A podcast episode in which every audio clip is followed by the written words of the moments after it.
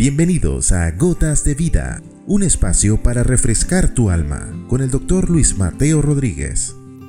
Serie Amaos los unos a los otros. Capítulo 148.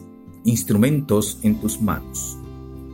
Dijo el sabio, más vale reprensión manifiesta que amor oculto. El amor se expresa, se manifiesta, se acciona con hechos concretos. El amor no es solo sentimientos, es acción, es práctica, es demostración con hechos reales. Jesús indicó que esa sería la señal para el mundo que nos identificaría como discípulos, cuando nos amemos los unos a los otros.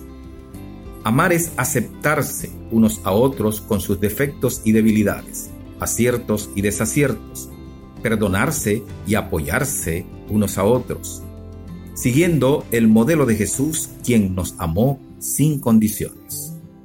Hoy por hoy, Jesús está sentado a la diestra de Dios en los cielos, pero su cuerpo, la iglesia, el conjunto de creyentes que no solo son llamados por su nombre, sino que guardan y obedecen sus mandamientos, están aquí en la tierra, probablemente cerca de ti, o formas parte de ellos.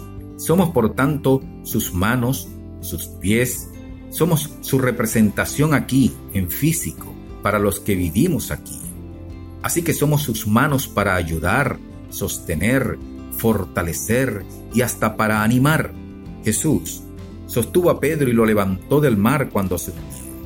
Dio de comer a multitudes hambrientas, sanó enfermos con su palabra y a veces con métodos no tan convencionales. Lo cierto es que nos mostró el camino de lo que hay que hacer en la práctica, además de orar, ayunar, vigilar y enseñar la palabra, entre otras actividades.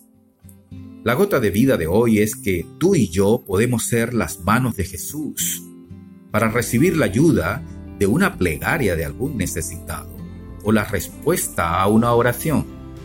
O alguien sin saberlo puede ser ese instrumento en las manos del Señor, creado en Cristo Jesús para buenas obras, quien te sostenga en un momento de crisis y hasta te levante de algún episodio tormentoso en tu vida.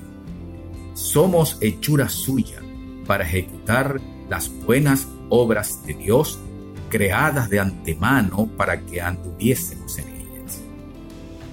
Padre eterno, en el nombre de Jesús, te damos gracias por comprender estas cosas que llenan nuestras vidas de tu gracia y de tu amor para el servicio.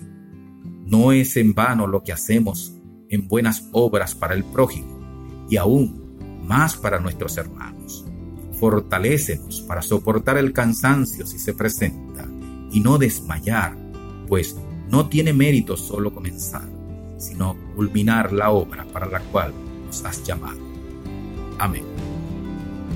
Has escuchado Gotas de Vida con el doctor Luis Mateo Rodríguez. Contáctanos a través de nuestro correo electrónico ccclarrocaviva.gmail.com o a través de nuestras redes sociales. No te pierdas nuestro próximo capítulo, Gotas de Vida.